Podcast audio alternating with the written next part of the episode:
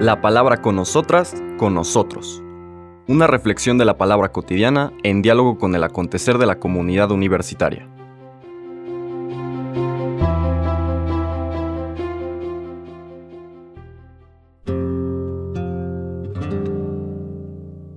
Hola, buenos días.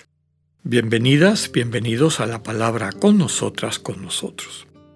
Llegamos al viernes 7 de julio de la decimotercera semana del tiempo ordinario y nuestro recorrido por el Evangelio de San Mateo.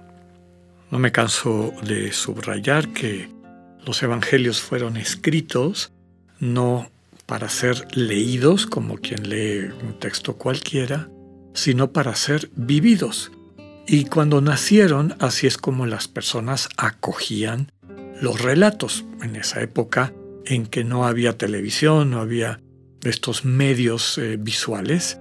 En las culturas orales, la gente de manera natural se metía a la narrativa, al relato. Lo que contaban los juglares, los cuentacuentos, los encargados de transmitir la tradición de la comunidad, eh, lograban que sus escuchas eh, se metieran al texto, sintieran. Al oír los relatos, los vivían. Y eso es lo que suscitaba y así fue escrito el Evangelio de Mateo. Espero que a lo largo de toda esta semana hayamos podido irnos adentrando estas escenas y viviendo a profundidad el estado, el mensaje, la transmisión que cada uno de estos textos dentro de la narrativa nos quiso transmitir. Hoy llegamos a los versículos 9 al 13 de este noveno capítulo de Mateo, en secuencia con los anteriores, y llegamos a una nueva escena, a un nuevo mensaje. Es lo que se conoce como el llamamiento o la vocación de Mateo. En aquel tiempo Jesús vio a un hombre llamado Mateo sentado a su mesa de recaudador de impuestos y le dijo, Sígueme. Él se levantó y lo siguió. Después, cuando estaba a la mesa en casa de Mateo, muchos publicanos y pecadores se sentaron también a comer con Jesús y sus discípulos. Viendo esto, los fariseos preguntaron a los discípulos, ¿por qué su maestro come con publicanos y pecadores? Jesús los oyó y les dijo, No son los sanos los que necesitan de médico, sino los enfermos. Vayan pues y aprendan lo que significa, yo quiero misericordia y no sacrificios. Yo no he venido a llamar a los justos, sino a los pecadores. Palabra del Señor. Desde luego que este texto que en la narrativa va inmediatamente después del de ayer, la curación del paralítico y estas murmuraciones de quienes dicen que Jesús blasfema, que les parece que qué barbaridad, cómo se atreve a hacer lo que solo Dios puede ser, puede hacer. Le decíamos ayer, si solo Dios, a quien representamos nosotros, y nosotros somos que decidimos y ya sabemos qué caminito tiene que seguir aquel para que nosotros digamos que está perdonado.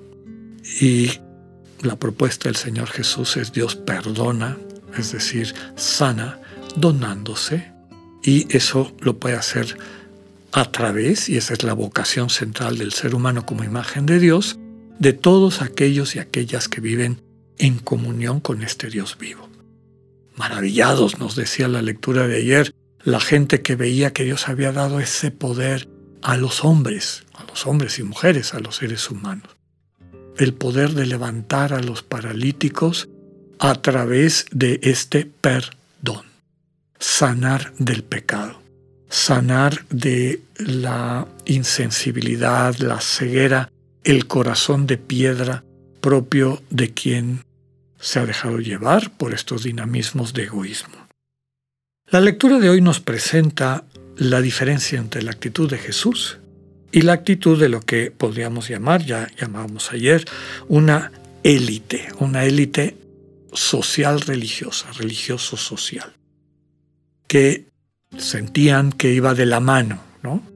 si esta gente es pecadora y esta gente es despreciable, nosotros somos los cercanos a Dios, los amigos de Dios, veían con un nivel de desprecio a estas otras personas, desprecio que se traducía también en estas eh, prácticas culturales de lo que se llama comensalidad, con quién comparto la mesa, es decir, con quién comparto la vida, porque en la mesa es donde normalmente nos reunimos para celebrar los acontecimientos importantes de la vida.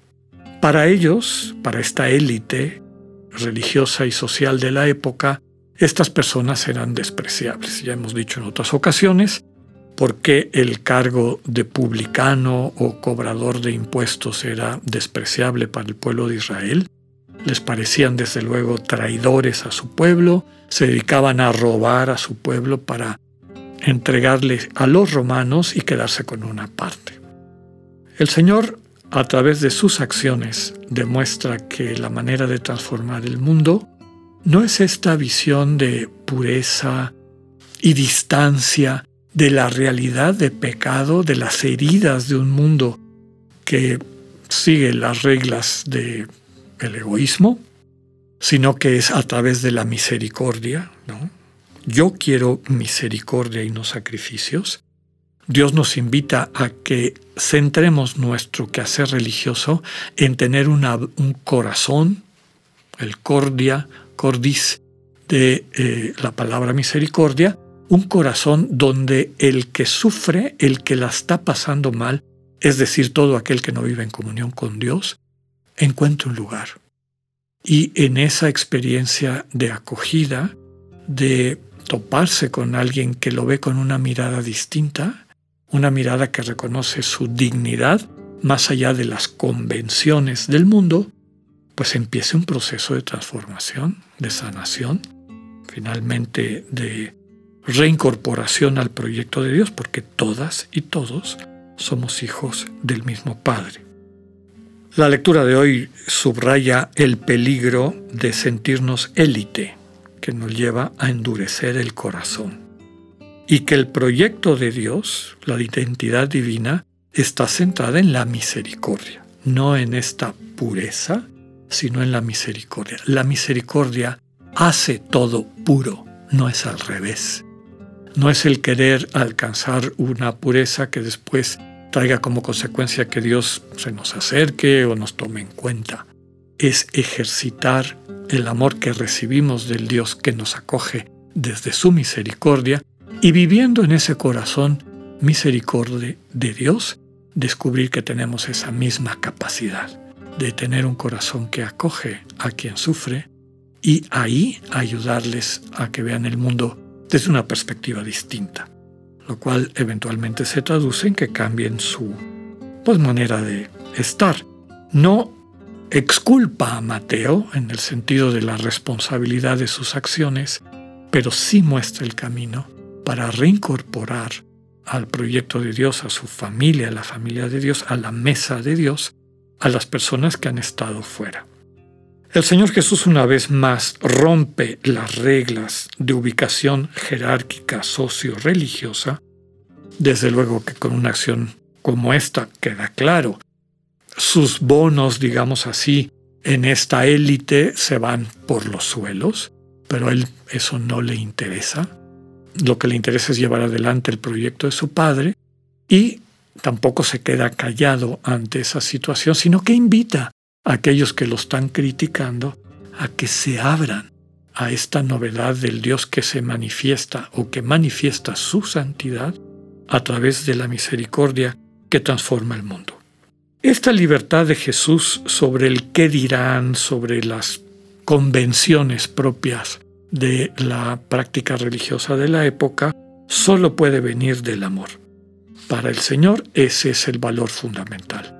Y las decisiones que va tomando siempre en diálogo con su Padre, como nos lo presenta los Evangelios en su oración cotidiana, le lleva a compartir la mesa con cualquier persona que lo acoja. Los Evangelios nos, nos presentan al Señor Jesús comiendo con fariseos, con pecadores, con publicanos como aparece aquí, etc. Siempre el Dios vivo, el Dios que viene a salvarnos, está dispuesto a sentarse a nuestra mesa.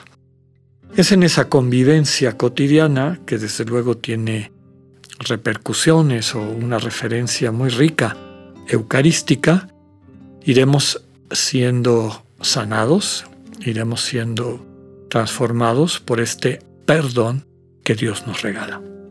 Que tengan un buen día, Dios con ustedes.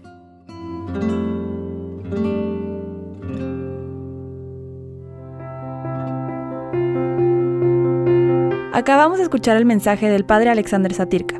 Escúchalo de lunes a viernes a las 8.45 de la mañana por radioiberoleón.com, a través de nuestra app gratuita para iOS y Android o por Spotify. Esta es una producción de Radio Ibero León en colaboración con el ITESO, Universidad Jesuita de Guadalajara.